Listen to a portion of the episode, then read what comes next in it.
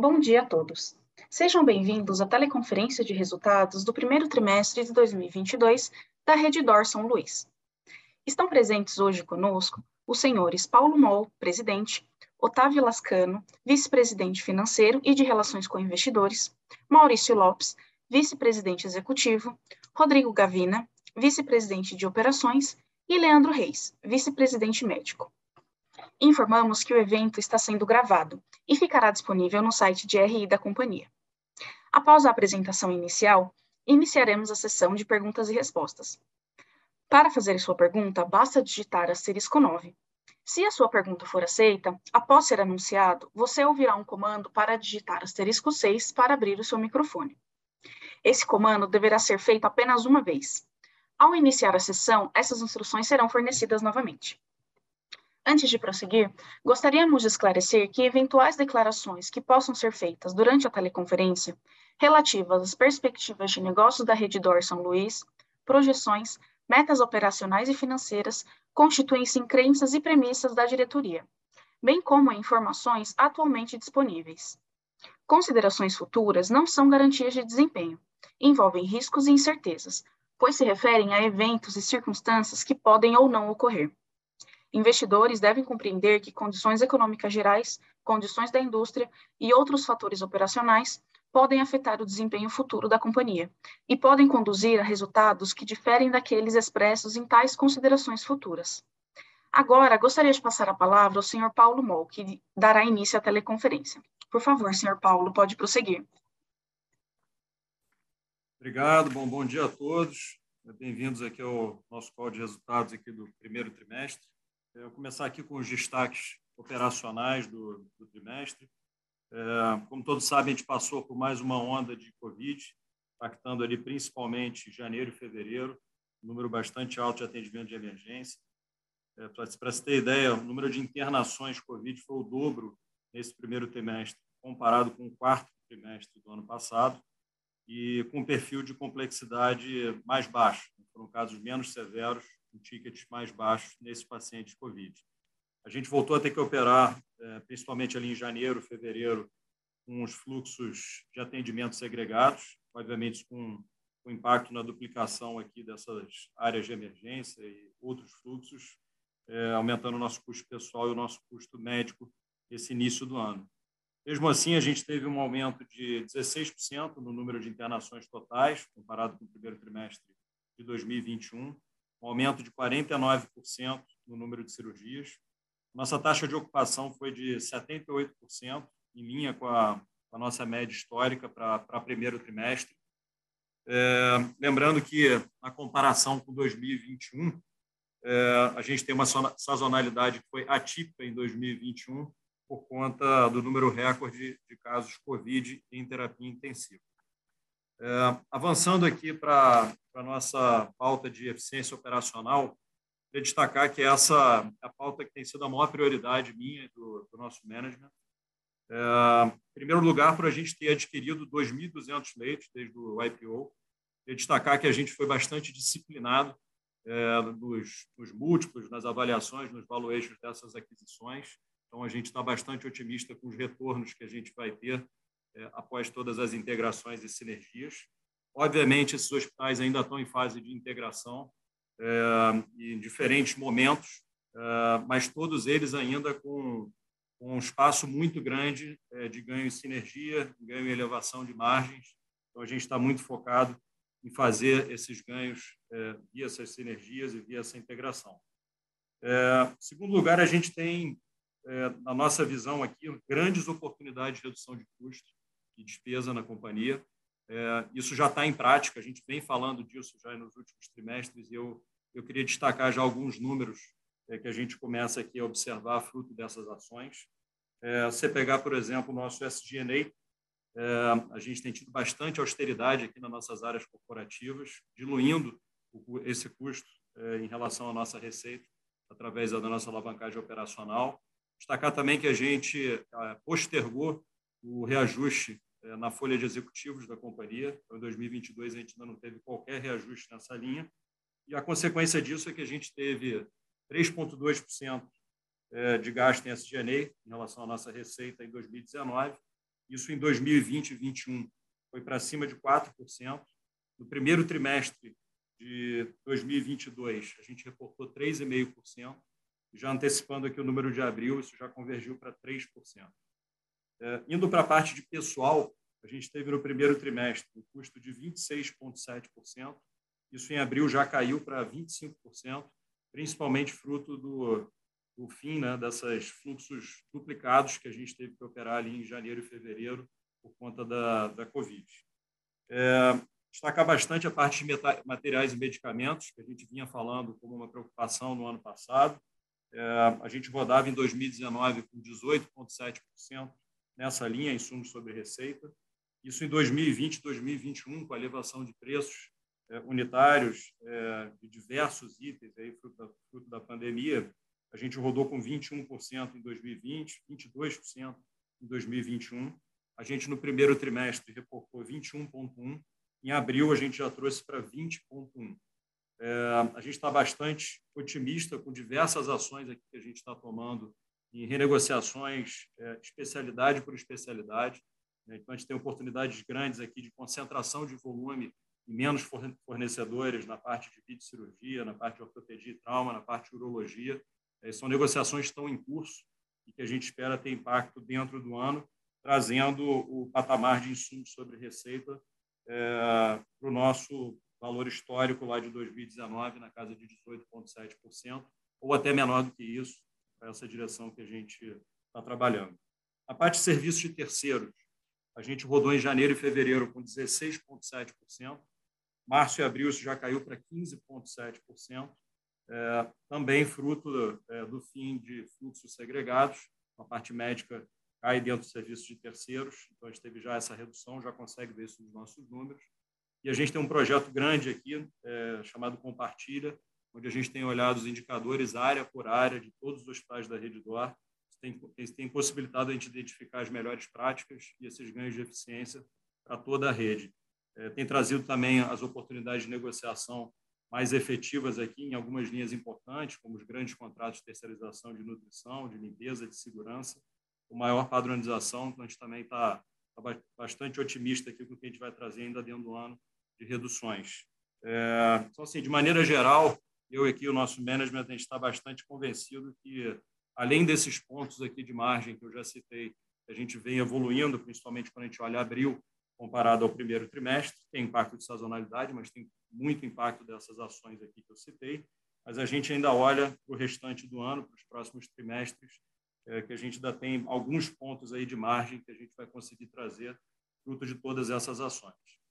Uh, indo para a parte de ESG, a gente publicou o nosso sétimo relatório de sustentabilidade, Tá no nosso site.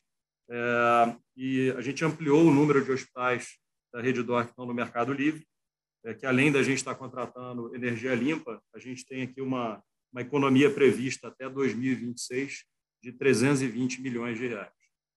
É, falando da parte de, de, working capital, a gente teve uma redução do número de dias no nosso contas a receber. É, a gente saiu de 122 dias no final do ano para 118 dias agora no final do primeiro trimestre. Nós temos uma série de ações aqui para essa para continuar melhorando aqui esse esse indicador. Queria destacar que a gente tem é, duas grandes negociações aqui com, com relevantes clientes, é, onde a gente teve um represamento de contas, é, fruto do fruto do, da, daquele momento frequências altas é, em 2021 e, e, de, e de contas de valores altos de Covid. A gente já tem essas negociações agora sendo concluídas e a gente deve ter uma recuperação aí de 300 milhões de reais entre junho e julho, é, o que vai impactar aí numa redução de aproximadamente cinco dias nesse indicador, fora, fora uma série de outras ações é, de ganhos de eficiência, de velocidade de faturamento e também negociação com as operadoras.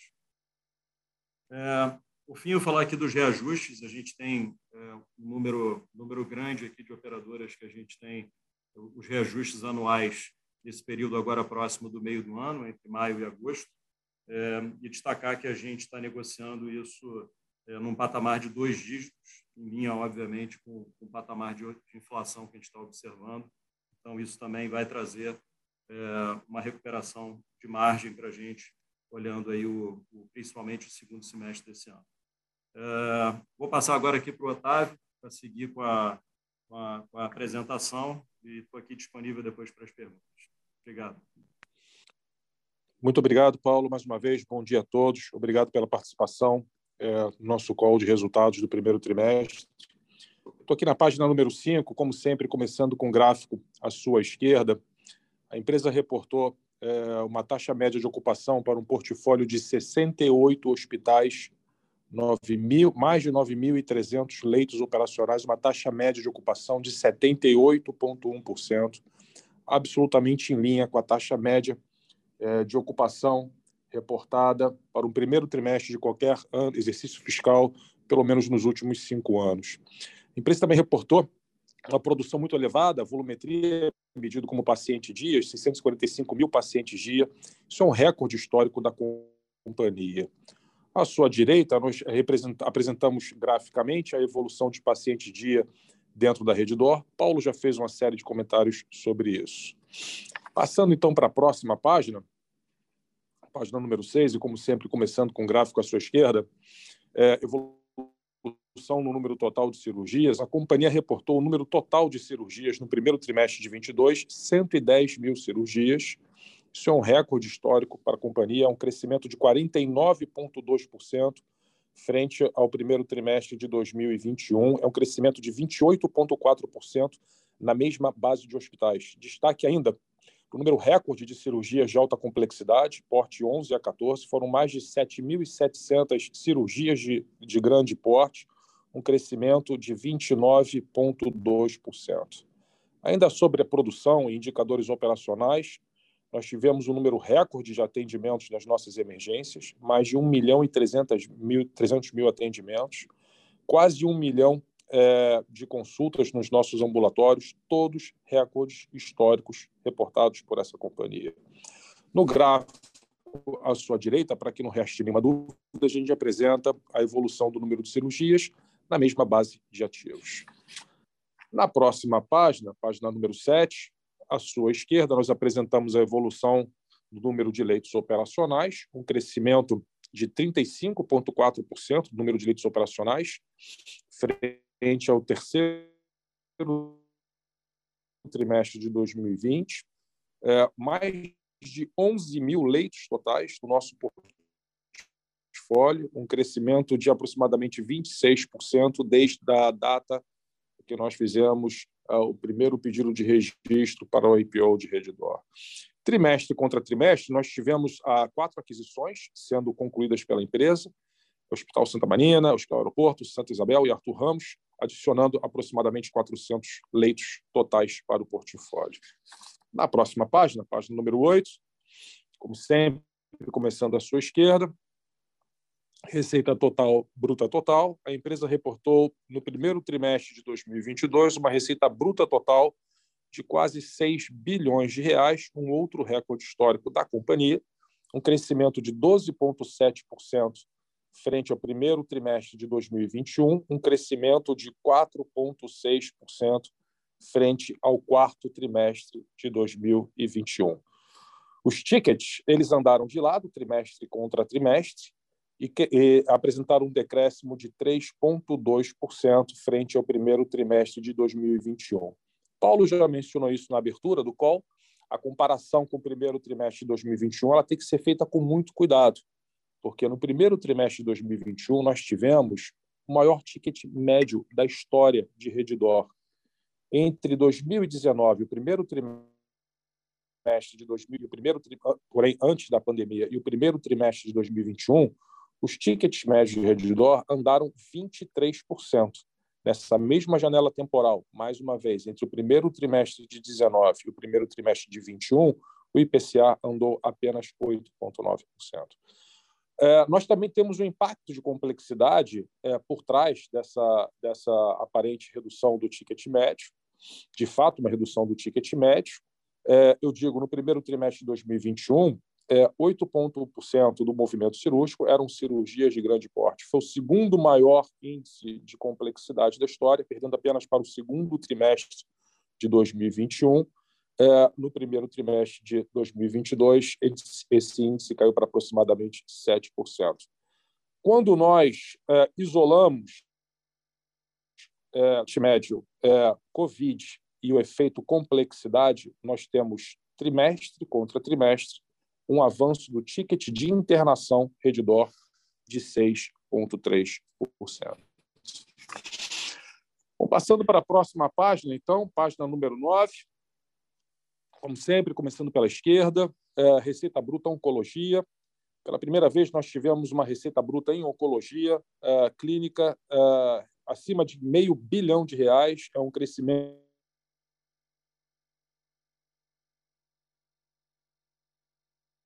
de 23,9% frente ao primeiro trimestre, frente ao trimestre anterior. Lembrando, é, tem é, é, enfim, é puro crescimento orgânico, enfim, a empresa tem um histórico longo de aquisições também nesse crescimento, é, relacionadas apenas com, com o crescimento orgânico é, do negócio. À sua direita, nós apresentamos a evolução do ticket médio. Na próxima página, custos e despesas, nós reportamos custos de serviços prestados no primeiro trimestre de 2022, 4 bilhões 275 milhões de reais, um aumento de 21,2% frente ao primeiro trimestre de 2021. Trimestre contra trimestre, um incremento de 5,2%. Por óbvio, a consolidação dos M&As, especialmente via aumento de pessoal, maior volumetria, né, medido como pacientes dia, o aumento do número de leitos operacionais, expansão de oncologia, dissídios aplicados é, no primeiro trimestre de 22, tudo isso tem um impacto nos custos de serviços prestados pela companhia. À sua direita, despesas gerais administrativas, trimestre contra trimestre, um decréscimo, é, perdão, é, primeiro trimestre de 22 contra o primeiro trimestre de 21, uma queda de 2,6%, para 212,3 milhões de reais, trimestre contra trimestre, uma queda de 4,3%. Na próxima página, à sua esquerda, EBITDA contábil do primeiro trimestre de 2022 de 1,1 bilhão, quase 1,2 bilhões de reais, EBITDA ajustado de 1 bilhão 317 milhões de reais, as diferenças aqui entre EBITDA ajustado uh, uh, e EBITDA são, uh, têm origem em Covid, stock option, M&A, enfim, fazendo o, o, o, o, bridge aqui, a reconciliação dos números. Uma margem EBITDA ajustada de 24,5%. À sua direita, lucro líquido, a companhia reportou no primeiro trimestre de 22 um lucro líquido de 225 bilhões de reais, é, um decréscimo de 44% frente ao lucro líquido reportado no primeiro trimestre de 2021, por óbvio, nesse ambiente de uh, taxas de juros mais elevadas no mundo e no Brasil, a empresa incorreu em despesas financeiras líquidas mais elevadas.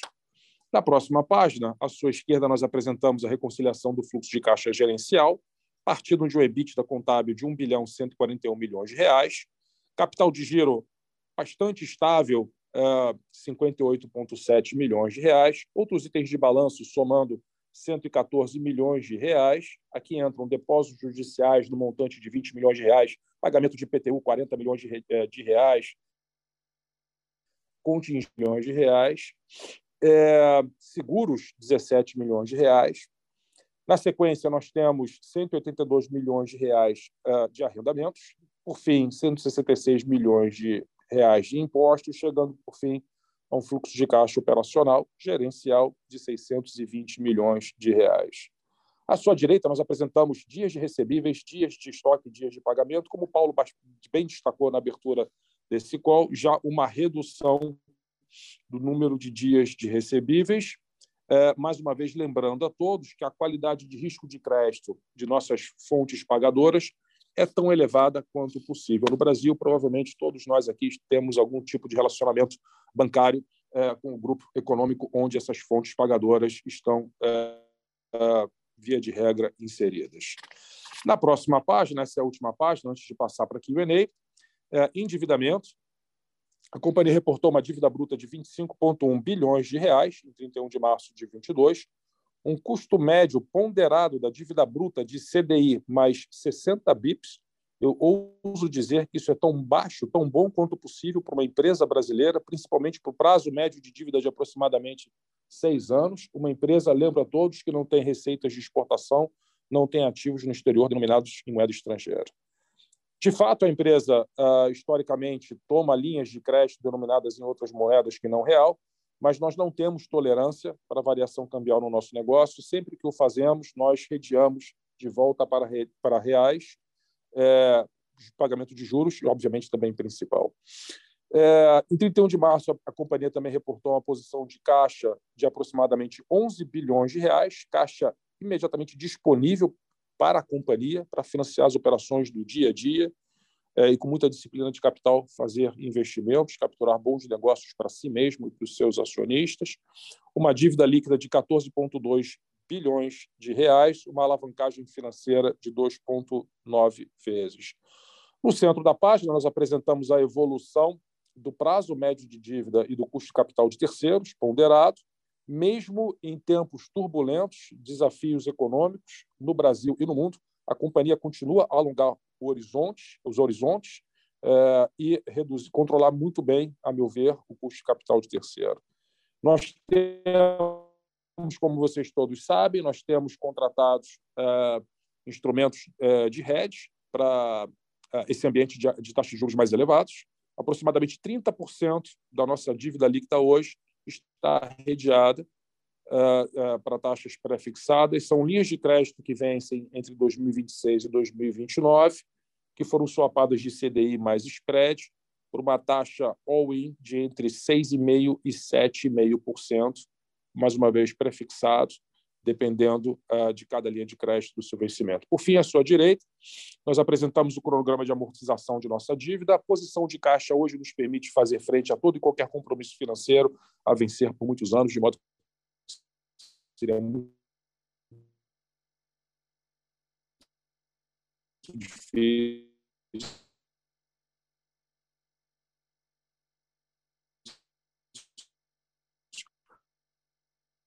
em termos financeiros, puramente financeiros, tirar essa empresa. Resultados, por óbvio, será um prazer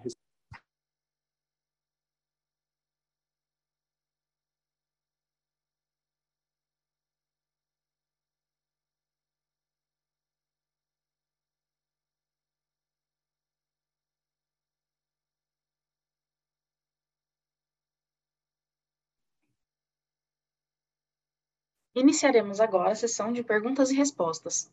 Os participantes via telefone, basta digitar asterisco 9. Se a sua pergunta for aceita, após ser anunciado, você ouvirá um digitar asterisco 6 para abrir o seu microfone. Este comando deverá ser feito apenas uma vez. Aos participantes conectados via link, basta clicar em levantar a mão. Nossa primeira pergunta vem de Gustavo Miele, do Goldman Sachs.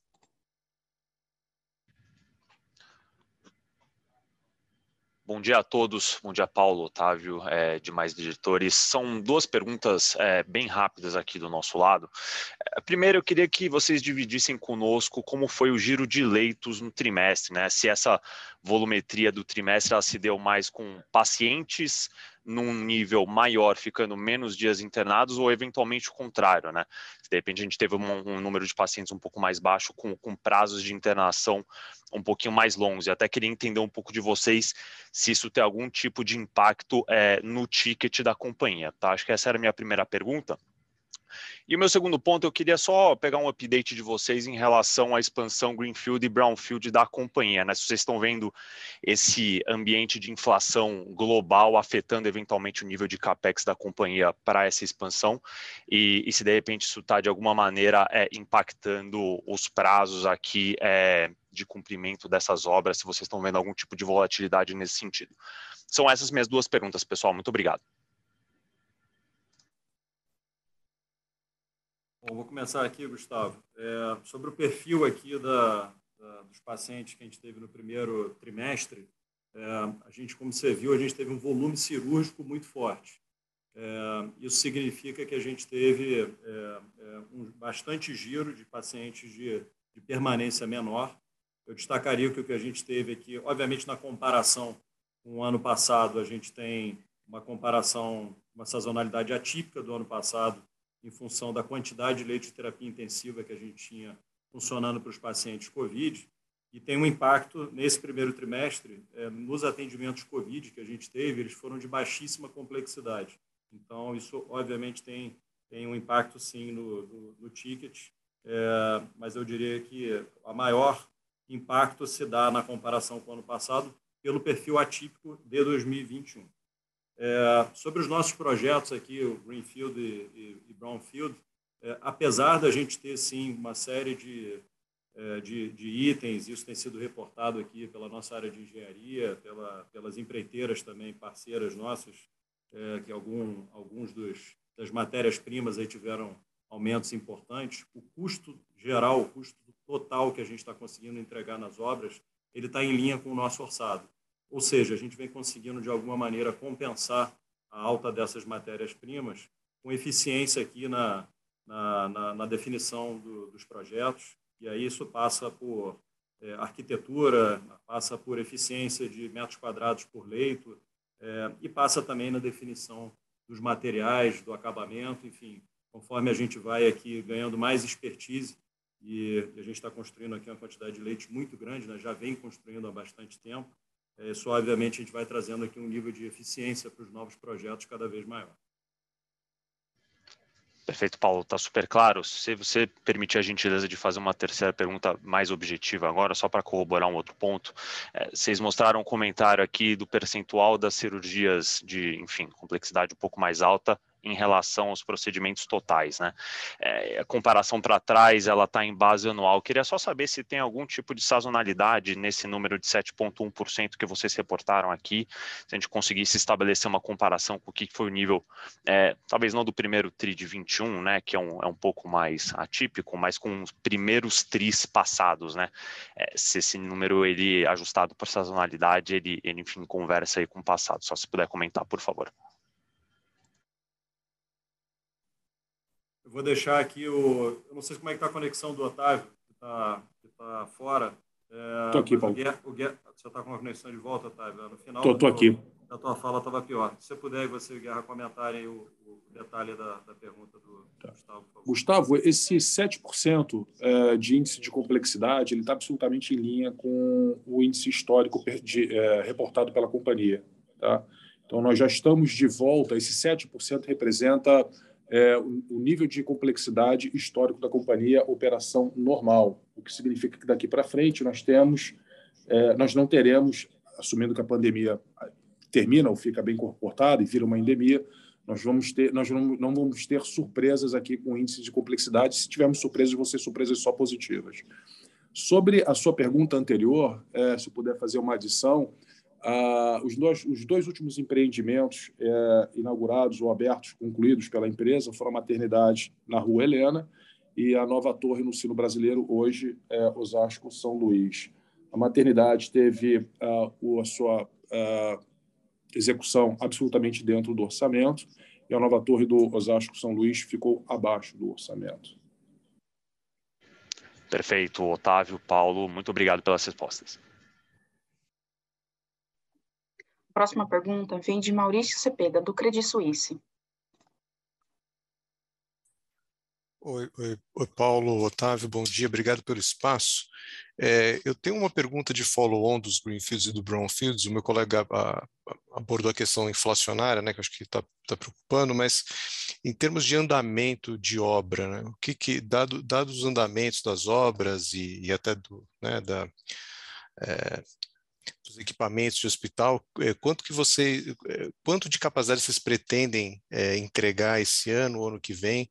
É, como como está indo esse andamento do, dos greenfields e brownfields?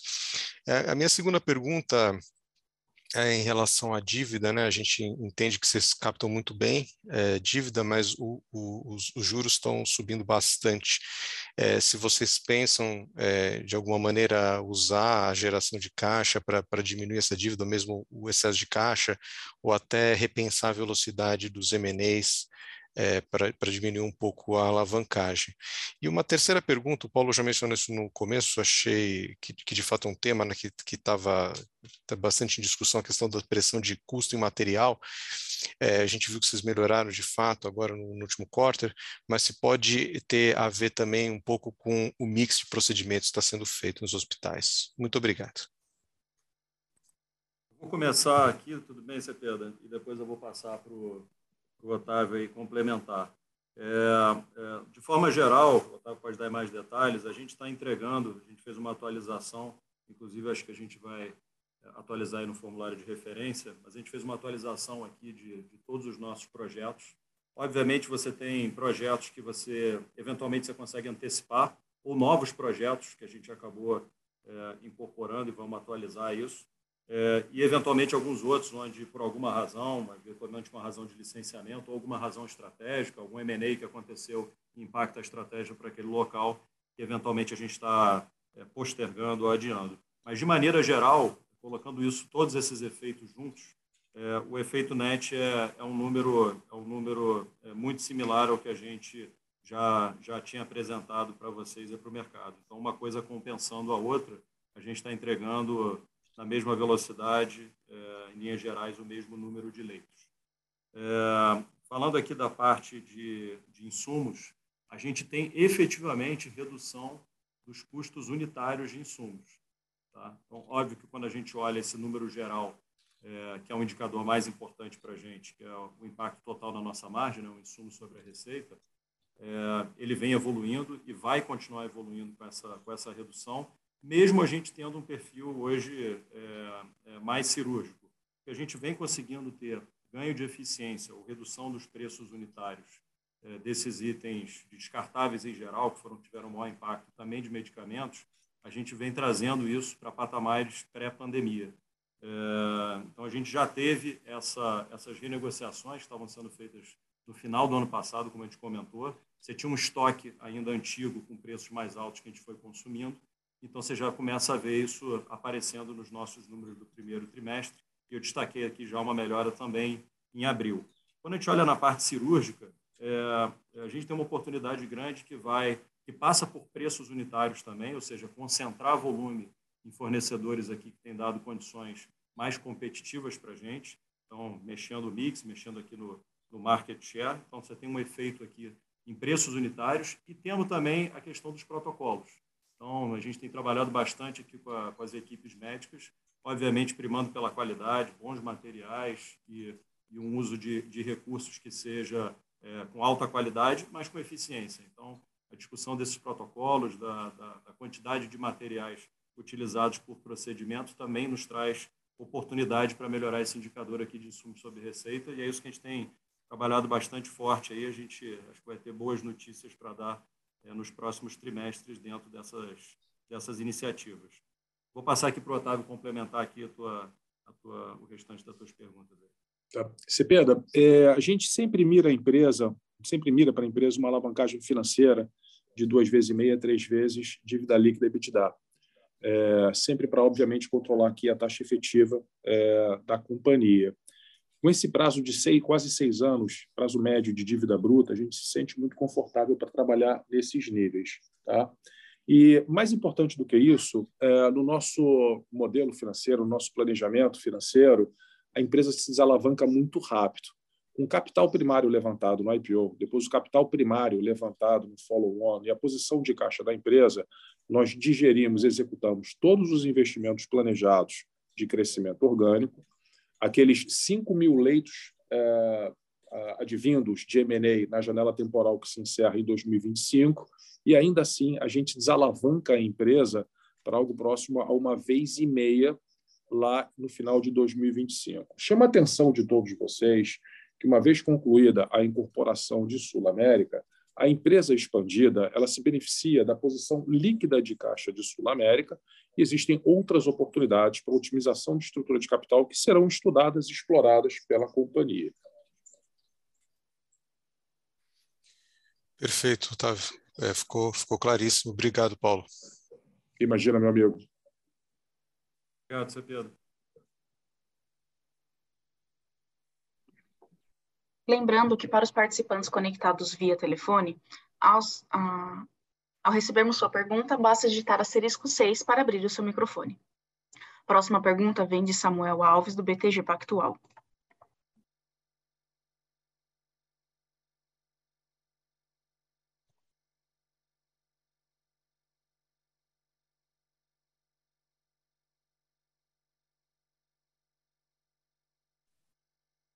Samuel, Samuel, acho que você está no mudo, hein? Pelo que eu estou vendo aqui. Samuel, pode prosseguir, seu microfone está aberto. Só, só vocês me ouvem? Estamos ouvindo. Tudo bem, Samuel? Oi, oi pessoal. Bo, bom dia. Bom dia, Paulo. Bom dia, Otávio. Desculpa. É, são duas perguntas aqui do nosso lado. É, a primeira é para explorar um pouco mais esse tema do programa de, de, de, corte de custos. Né? Vocês falaram na abertura e mencionaram um pouco mais de mate média há pouco. É, vocês imaginam aí que as iniciativas, né, tanto de pessoal, MatMed, serviços de terceiros, elas vão ser igualmente distribuídas, né? Ou tem alguma dessas linhas aí que vocês imaginam que pode ser mais importante, né, os benefícios desse desse programa aí de corte de custos? E a segunda pergunta é, é sobre capital de giro.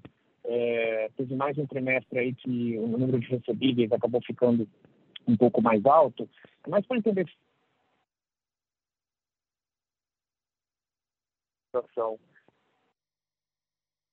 Samuel, quando você falou de capital de giro, falhou aqui para mim. Se você puder repetir essa, essa parte.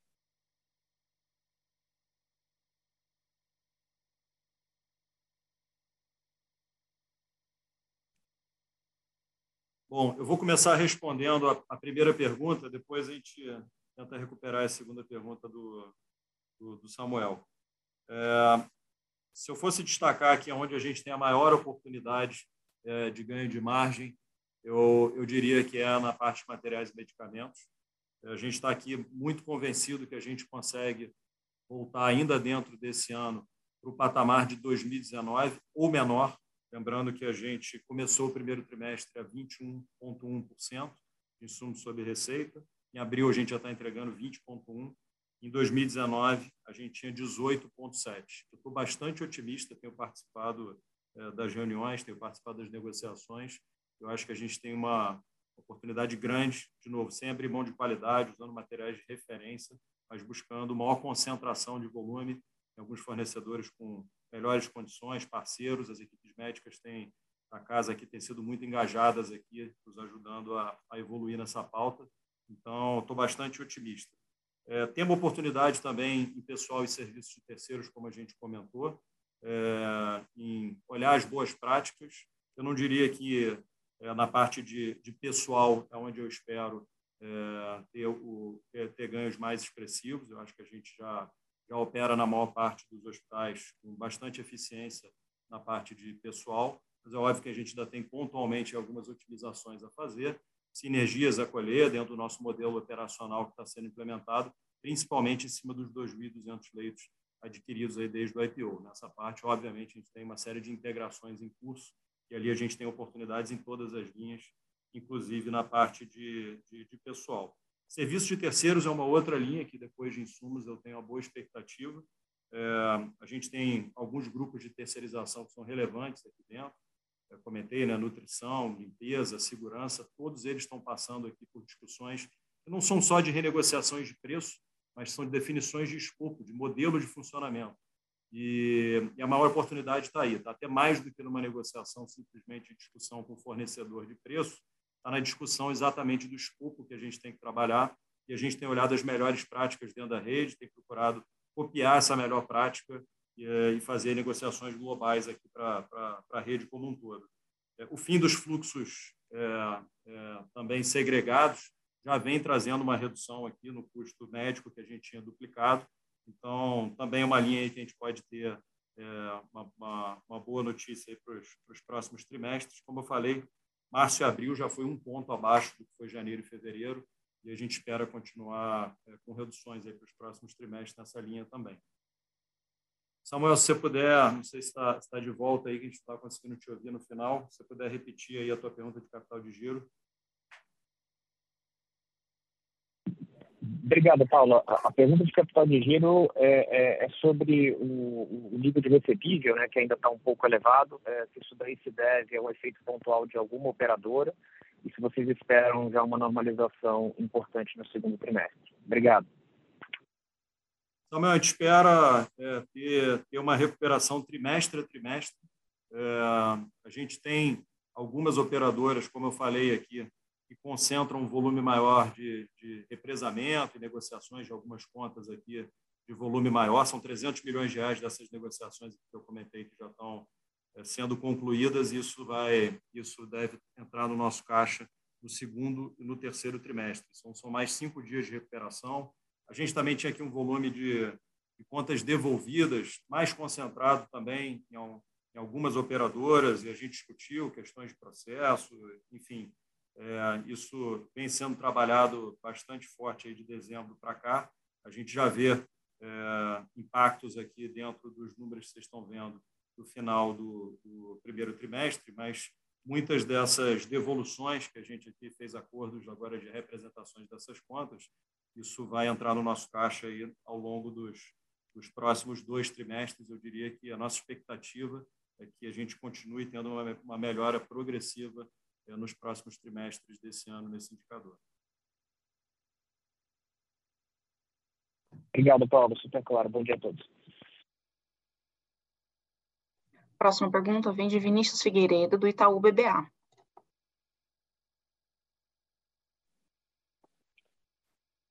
Bom dia, pessoal. Obrigado pegar minha pergunta.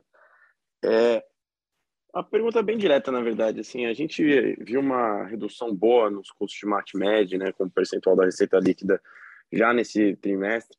É, mas os custos Covid, quando a gente vê o, o custo ajustado lá no, no seu EBITDA ajustado, ele cresceu. Eu queria entender o breakdown desses custos assim entre a linha de MatMed, pessoal, porque ao que tudo indica parece que linha de custos, né, MatMed ajustado já teria uma melhor expressiva, né?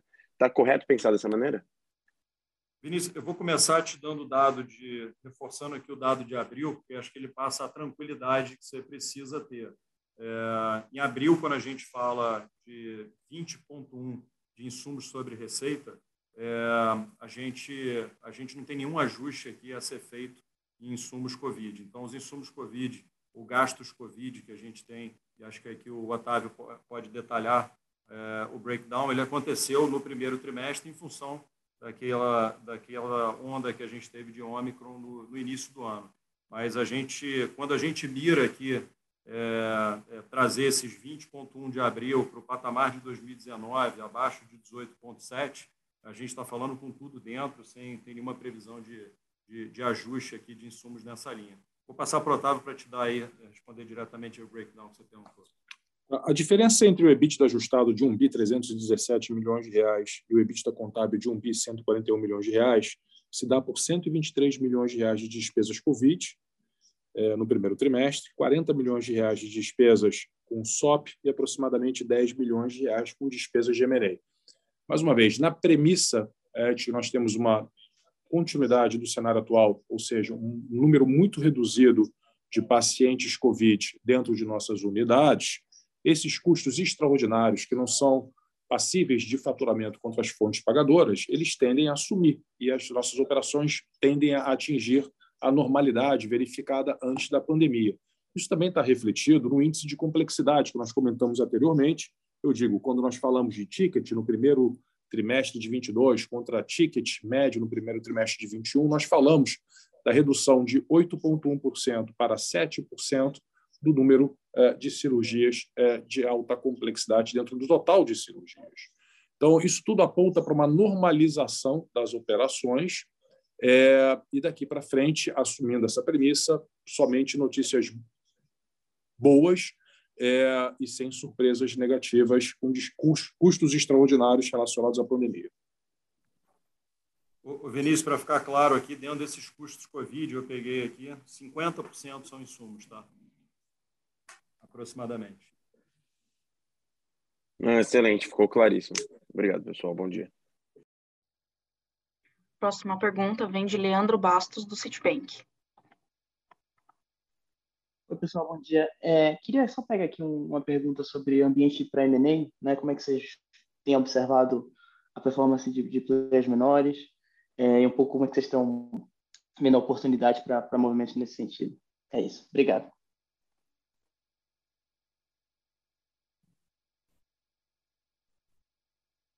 Leandro, eu, eu peguei a parte da como é que a gente está vendo as oportunidades, mas a primeira parte da tua pergunta eu não entendi. Oi, Paulo. São os M&A é, já feitos so, ou não? Sobre o, é, é sobre o ambiente de M&A na indústria, né? Como é que vocês estão observando? Ah, perfeito. É, a gente, a gente aqui faz, faz M&A nessa indústria há 18 anos, né? E, e, e, a gente procura manter a nossa, a nossa disciplina, o nosso interesse pelos ativos é, e, e, a forma que a gente olha e avalia ativo é em cima do retorno que a gente tem é, por dividendo então, a gente, a gente não olha arbitragem de múltiplo, a gente nunca olhou dessa maneira.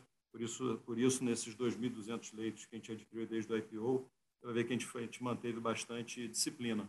É, e no momento agora de, de, de mercado é, é, tradando a múltiplos menores, a gente tem uma visão parecida. Né? A gente vai continuar olhando para os ativos que a gente entende serem interessantes é, sob a ótica de retorno, sob a ótica estratégica, sobre a ótica de acessar mercados que nos interessam. Então, é, vocês podem esperar que a gente vai continuar ativo, obviamente é, olhando com, com todo o cuidado, com toda a disciplina que a gente sempre teve, mas a gente tem uma série de conversas em curso. É difícil falar sobre um orçamento para para cada ano, para cada trimestre. Vocês sabem como é que funciona M&A. Às vezes você tem uma safra que as coisas é, evoluem mais rápida. Você já teve também períodos aqui nossos que, que, a gente teve lá em 2014, eu lembro bem, 2013 para 2014, a gente chegou a ficar período de alguns trimestres sem fazer nenhum M&A, mas é, é, mantendo aqui a visão de longo prazo, é, a disciplina é, e, obviamente, é, o interesse que a gente continue procurando e concretizando operações que gerem valor para a companhia. Eu acho que a gente, numa visão de mais longo prazo, a gente continua é bastante otimista que a gente consegue entregar a expectativa aí do, do mercado daqueles 5 mil leitos em, em cinco anos. Tá ótimo, Paulo. Claríssimo. Obrigado. Bom dia. Próxima pergunta vem de Vinícius Ribeiro, da UBS.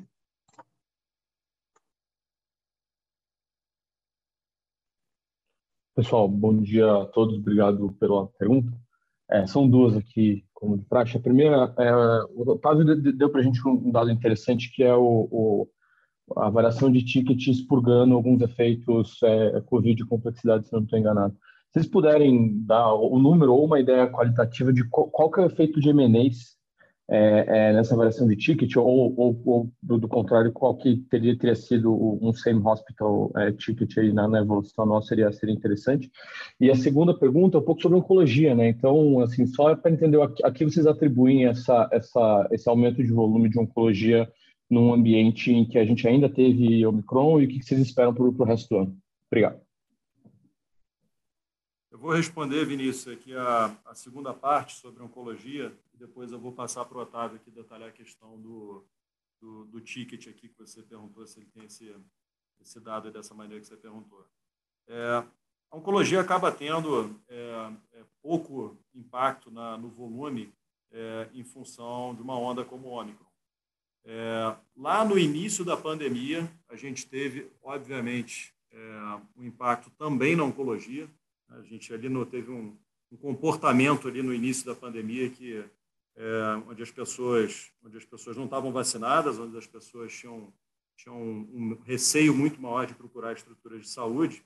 Tinha alguns números também que vocês lembram aí de Nova York aumentou 900% o número de infartos com morte em casa.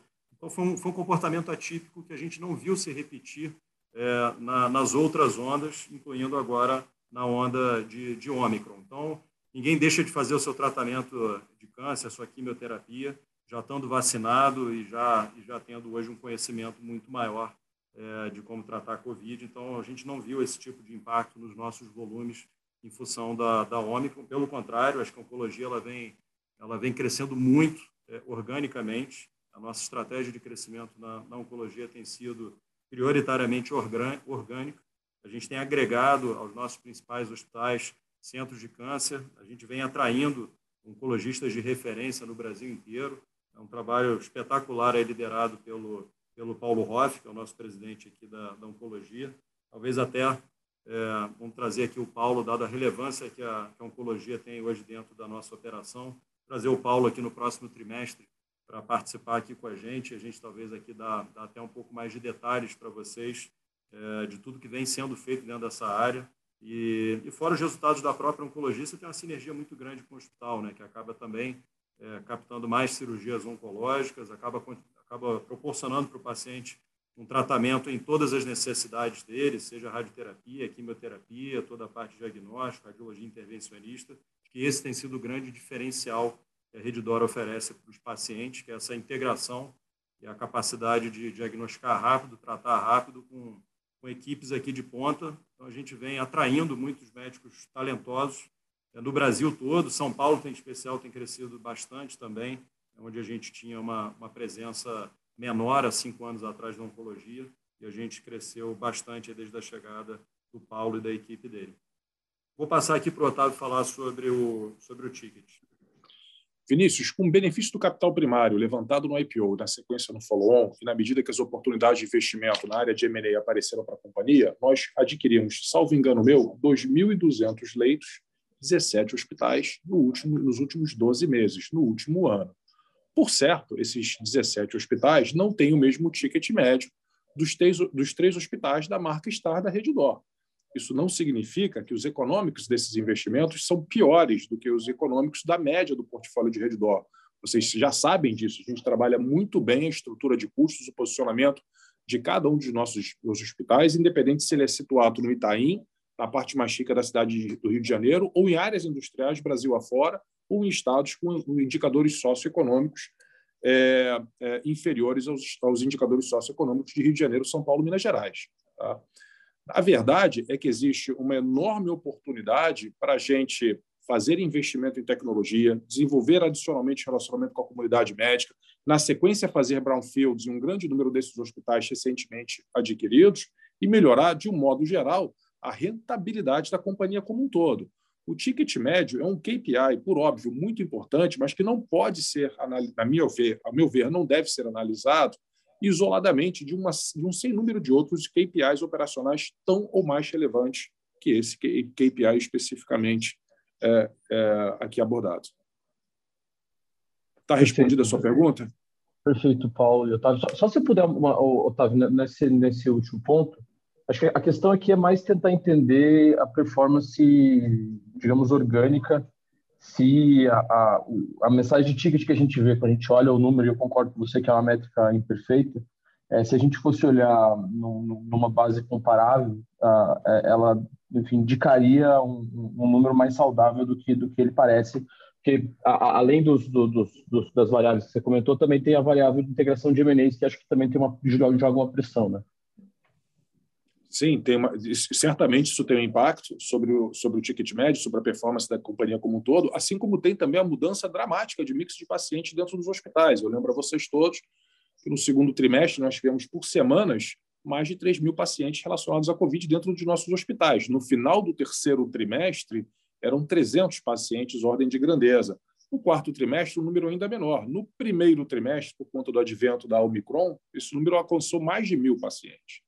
Então, é, de fato, é, não só o esforço de integração de um número grande de hospitais, a mudança do mix dentro dos nossos, dos nossos hospitais, o perfil, o posicionamento dos hospitais adquiridos, tudo isso tem um impacto sobre o tal ticket médio. Por isso que eu destaco esse KPI não deve, a meu ver, ser analisado isoladamente, sem levar em consideração um outro conjunto de KPIs tão ou mais importantes.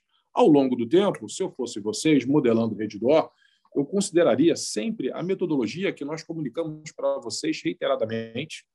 Nós tomamos uma decisão consciente, muitos anos atrás, de dividir com nossos parceiros grande parte dos nossos benefícios de economia de escala e sinergias. E nós vemos, nós temos desde então ajustado os nossos tickets médios à razão da inflação oficial, talvez um ponto percentual de spread. E sim, nós fazemos três, quatro, cinco pontos percentuais adicionais advindos de oncologia, diagnóstico e um número crescente de casos de maior complexidade é, dentro da empresa. Tudo isso nos ajudando a diluir a estrutura de custos na medida que o tempo passa e, dessa maneira, reportar margens muito saudáveis ao longo dos anos. Adicionando aqui, isso, o Otávio tinha passado um dado aí durante a apresentação que eu acho que é relevante. A gente é, acaba expurgando aí os efeitos é, dessa sazonalidade tão atípica que a gente teve em 2021. É, 2020 também é difícil olhar porque o final do trimestre acabou tendo uma queda muito grande é, do número de, de atendimentos. Então, eu diria que quando você olha um pouquinho, no cenário um pouquinho mais longo aqui, é pegar o primeiro trimestre de 2019 e comparar com o primeiro trimestre de 2022, ou seja, os dois com sazonalidades mais é, parecidas, mais típicas para o primeiro trimestre, você vê uma evolução de, de ticket de 23%, que é um pouco acima da inflação desse período, exatamente em linha com a nossa, com a nossa estratégia que o Otávio colocou, é, que é repassar a inflação e ganhar um, um pouco a mais do que a inflação, com algum ganho de, de complexidade, de, de mix. Perfeito, pessoal. Obrigado pelo, pelo, pelas respostas super completas. Próxima pergunta vem de Joseph Giordano, da JP Morgan.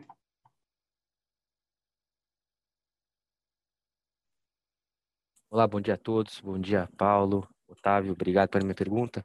Eu queria voltar um pouco, explorar essas, esses, é, essas partes de serviços ambulatoriais da companhia. Né? A gente viu o movimento Richer é, uns dois anos atrás. É, eu queria explorar com vocês como vocês têm visto é, a expansão de serviços diagnósticos em outras cidades e voltando um pouco na, na, parte de oncologia, né, acho que eu queria explorar dois pontos. É, um, é, como é que vocês têm visto né, o investimento da empresa em pesquisa é, ajudando na atração de talentos, né, e aí você, você está mencionando em São Paulo. É, e o segundo ponto, a gente vê um competidor é, comprando bastante exclusividade, principalmente em âmbito Unimed. Eu queria entender se isso é algo que de fato é relevante, você precisa comprar exclusividade com algum plano de saúde para crescer volume, é, porque vocês têm mostrado que não precisa, né? Então eu queria explorar como, é que vocês trabalham é, quando existe uma exclusividade em alguma praça. Obrigado. Legal, Joe. Boas perguntas aí.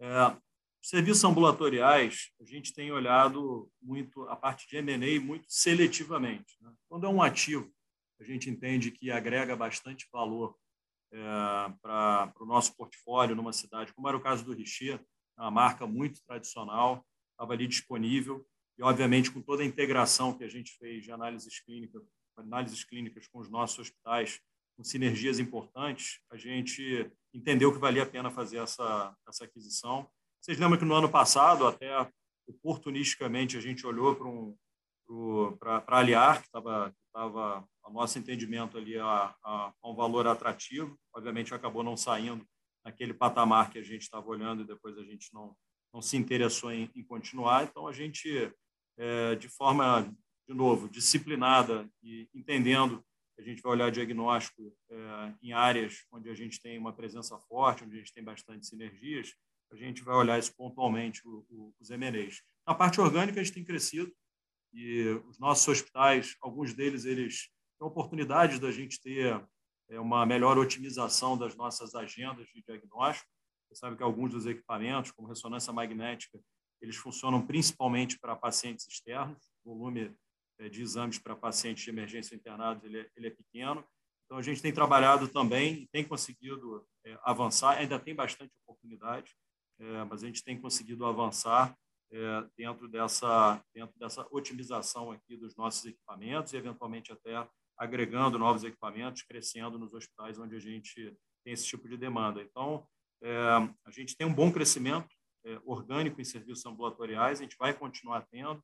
A gente tem alguns hospitais que a gente adquiriu e alguns também que estavam aqui ainda dentro do nosso portfólio com alguns contratos de longo prazo a gente fez internalizações, isso também vai, vai, vai beneficiar aí a nossa, a nossa receita dentro dessa, dentro dessa linha. É, indo para a outra parte da tua pergunta, é, a pesquisa que a gente faz dentro do IDOR, obviamente, ela é um grande atrativo para os médicos de referência. É, muitos dos médicos de referência que a gente trouxe, é, eu diria que o IDOR teve um peso importante na decisão deles de se juntar à Rede IDOR, entendimento que eles podem não só fazer a parte assistencial, mas também é, ter um instituto de pesquisa onde eles possam desenvolver é, seus estudos com todo o apoio, com toda a estrutura. Vocês sabem que a gente, é, é acima do que a Rede DOR faz pelo Instituto DOR. A família MOL está fazendo aportes importantes lá, então acho que a gente vai poder alçar voos ainda maiores ali é, em pesquisa e ensino também, que a gente vem desenvolvendo é, dentro do, do, Instituto DOR. A gente tem hoje 60 PHDs é, em formação lá dentro, doutores e pós-doutores em formação. A gente tem 100 PHDs trabalhando é, dentro do IDOR, então realmente são números bem robustos e isso é, ajuda bastante aqui no crescimento da, da rede e na atração aqui dos, dos melhores talentos. Sobre contrato de exclusividade, é, realmente não é um modelo que a, que a gente goste. É, a gente entende que a gente tem capacidade de atrair é, o cliente e oferecer uma solução completa, integrada com os nossos hospitais. É aí que está o nosso diferencial da nossa oncologia é, conseguir atrair os melhores médicos e oferecer uma solução completa para clientes. Esses oncologistas se sentem atraídos por esse modelo, um modelo onde ele não está isolado numa clínica de quimioterapia, onde ele está integrado dentro de uma rede, onde o paciente dele vai conseguir acessar todos os serviços de maneira integrada. Então, quando você olha a nossa visão, é, é, os retornos é, que a gente tem sobre o capital investido em cima de compras de exclusividade não são os retornos que nos atraem, portanto, a gente tem dado foco em crescer organicamente e, e não fomos competitivos aí, nem fizemos grandes movimentos na compra de exclusividade. Perfeito, muito obrigado, Paulo. Próxima pergunta vem de Gustavo Tizeu, do Bank of America. Bom dia, pessoal. Obrigado por pegar nossas perguntas. São duas aqui do nosso lado também. A primeira é entender um pouquinho da, da estratégia numa praça específica em Minas Gerais, né? Uma, é uma segunda maior praça em termos de beneficiário. Queria entender um pouquinho como que está a cabeça de vocês em crescimento orgânico e inorgânico na região. E a segunda é um follow-up de oncologia. Eu acho que o pessoal já comentou bastante, mas a, a gente sabe que São Paulo sempre era um pouquinho menor ou, do que o Rio de Janeiro em termos de oncologia. Existiam algumas coisas para serem feitas para crescer é entender um pouco aí de como está a cabeça de vocês. Já está mais próximo do Rio de Janeiro em termos de receita? É o principal fator que está fazendo crescer a oncologia? Entender um pouquinho da, da, da lógica estratégica dessas praças também em oncologia. Obrigado, pessoal. Vamos lá, Gustavo. Bom, é, lá em Minas, como vocês sabem, a gente fez a, a aquisição do, do Biocor. É, a gente está em processo de de licenciamento é, da expansão ali do, do Biocor, onde a gente quer agregar a nossa marca AAA. A gente está em discussão é, lá com a, com a, Prefeitura de Nova Lima, com o Ministério Público de Minas, na definição exatamente ali do, do, do nosso projeto. É, a, gente espera, a gente espera ter sucesso aí ainda dentro desse ano, é, licenciando e podendo iniciar nossas obras ali para oferecer para Minas aí a, a marca AAA da, da, da Rede Dor. Enquanto isso, a gente está fazendo a integração do, do, do é, obviamente integrando áreas corporativas, vocês conhecem as nossas alavancas aqui, né, com reduções de custos administrativos, reduções de custos de insumos, olhando os nossos processos de faturamento. Enfim, estamos ali aperfeiçoando e buscando as nossas melhorias ali de, de margens, assim como a gente está fazendo os nossos outros M&As. Falando de oncologia, você tem razão, o mercado de São Paulo é o maior mercado do Brasil e a gente tinha um faturamento até 2017, um faturamento, é, eu diria, pequeno, é, para o potencial é, que a gente tem em São Paulo e para o tamanho que a rede hospitalar a gente já tinha.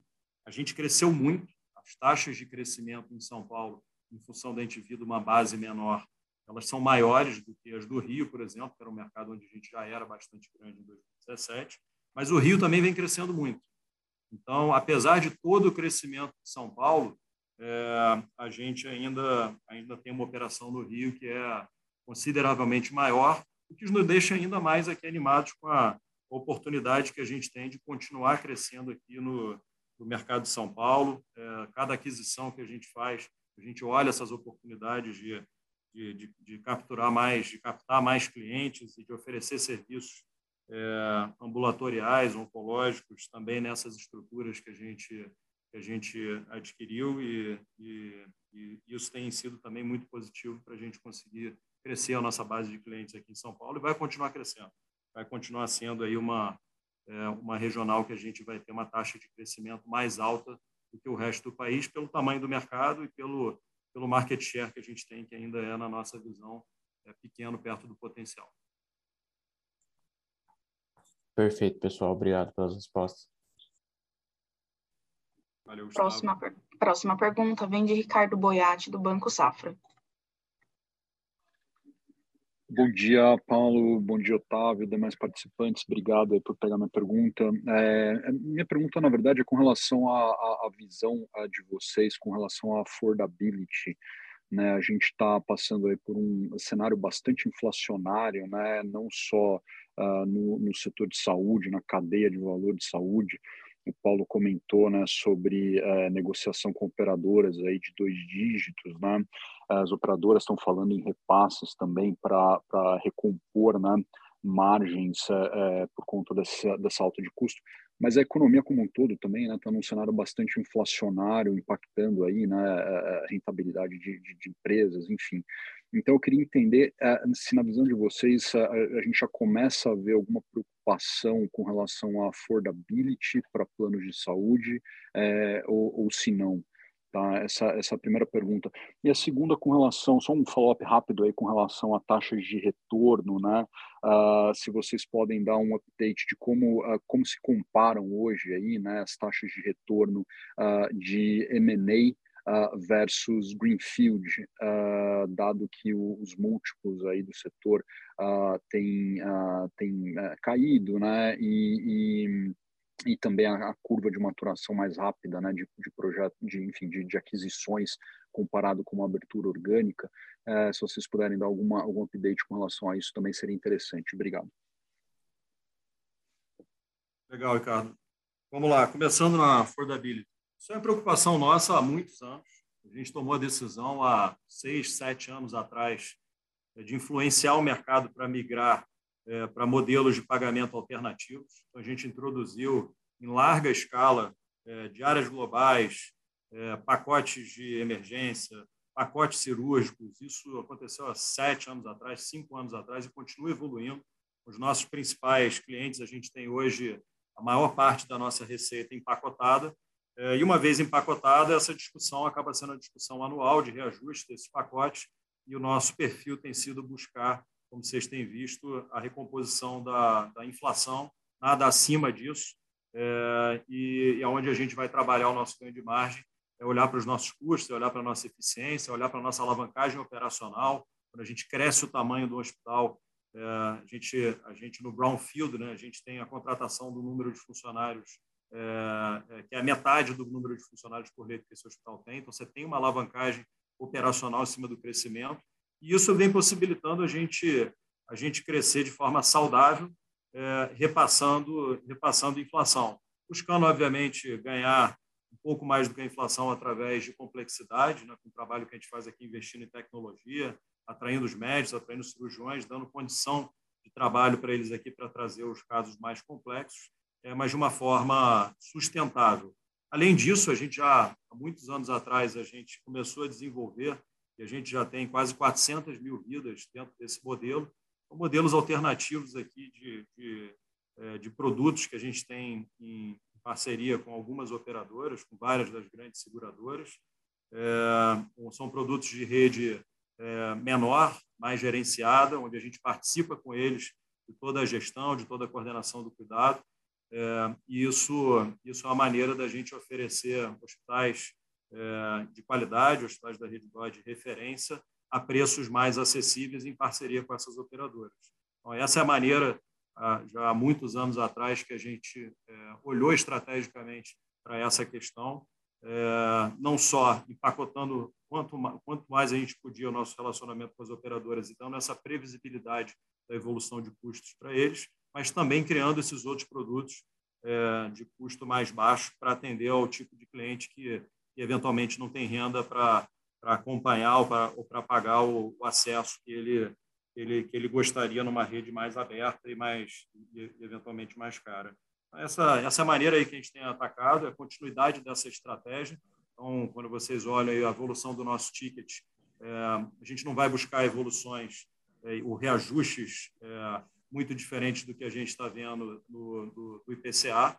É, o IPCA ele é suficiente para recompor aqui as nossas margens e acima disso a gente vai a gente vai buscar ganhos de, de margem através da, da, nossa alavancagem operacional, através da, da, negociação dos insumos, da eficiência dentro, dos, dentro das nossas diversas áreas operacionais aqui dentro do hospital, da diluição do nosso, do nosso SG&A. Essa, esse é o modelo que a gente acredita, que é um modelo sustentável é, e que vai proporcionar que a gente cresça, que a gente é, construa os, os mais de 6 mil leitos que a gente tem em construção e que a gente consiga atrair é, é, clientes para essas estruturas. E, obviamente, é, tem um ganho de market share também aqui em cima dessa, dessa estratégia. A gente vai oferecer qualidade, a gente vai oferecer hospitais com a nossa marca aqui em regiões que hoje, na nossa visão, não são tão bem servidas de serviço de, por serviços hospitalares de ponta.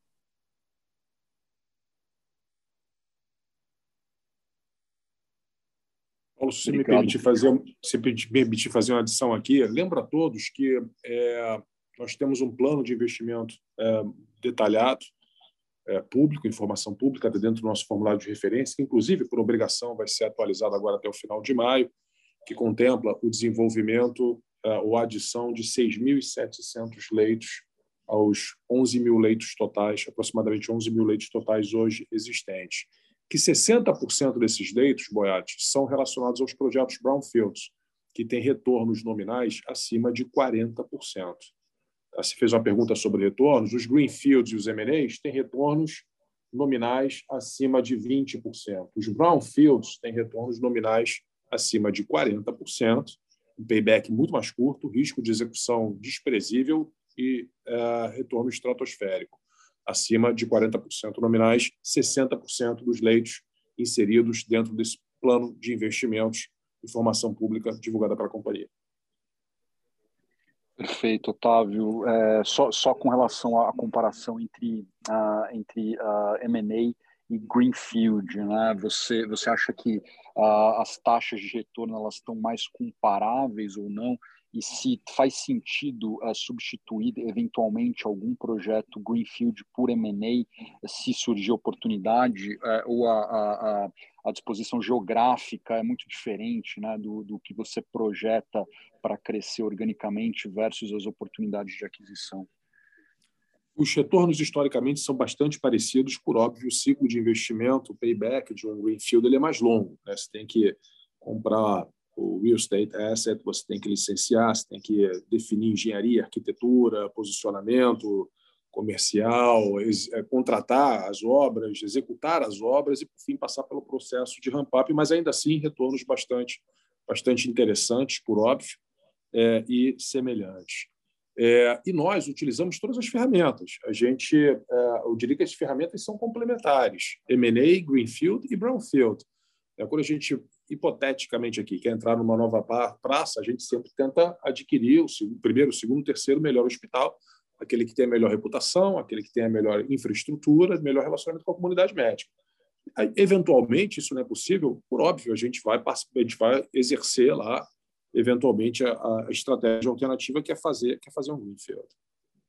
Mas nós combinamos todas essas estratégias ao longo dos anos. Por fim, um comentário, Boiati, Teve uma pergunta anterior sobre o cronograma de execução de todos esses projetos.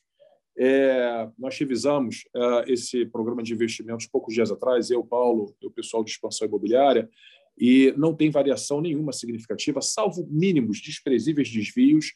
Todo e qualquer ano nós vamos entregar o número de leitos é, hoje é, projetado, informação, mais uma vez, inserida dentro do nosso formulário de referência, Eventualmente, a gente acelera um projeto e retarda o outro, mas sem prejuízo nenhum para o número total de leitos que vai ser entregue pra, pela companhia via crescimento orgânico e sem prejuízo nenhum para o número de leitos que serão adicionados ao portfólio todo e qualquer exercício fiscal até a janela que se fecha no final de 2025. Boiati. Tá ótimo, pessoal. Muito obrigado. Encerramos neste momento a sessão de perguntas e respostas. Gostaria de passar a palavra ao Sr. Paulo Moll para suas considerações finais. Bom, queria só agradecer aqui a presença de todos aqui no nosso call, agradecer o suporte dos nossos os nossos acionistas e, e reforçar aqui que a gente está muito positivo aqui, muito otimista com, com, essas diversas ações aqui que a companhia já vem tomando para melhoria de margens. A gente já vê isso aparecendo aqui nos nossos resultados no final do primeiro trimestre, em abril, e muito animados aqui com a perspectiva que a gente que a gente tem para os próximos trimestres e, e agradecer aqui a toda a equipe também, aqui meus meus colegas aqui no management, a todos os colaboradores aí da Rede Duarte, passaram mais uma vez aí no início no início do ano aqui por um um volume enorme aqui de, de, de atendimentos, pelo esforço e dedicação de todos. Muito obrigado aí, bom dia. A teleconferência da Rede Dor São Luís está encerrada. Agradecemos a participação de todos e tenham um bom dia.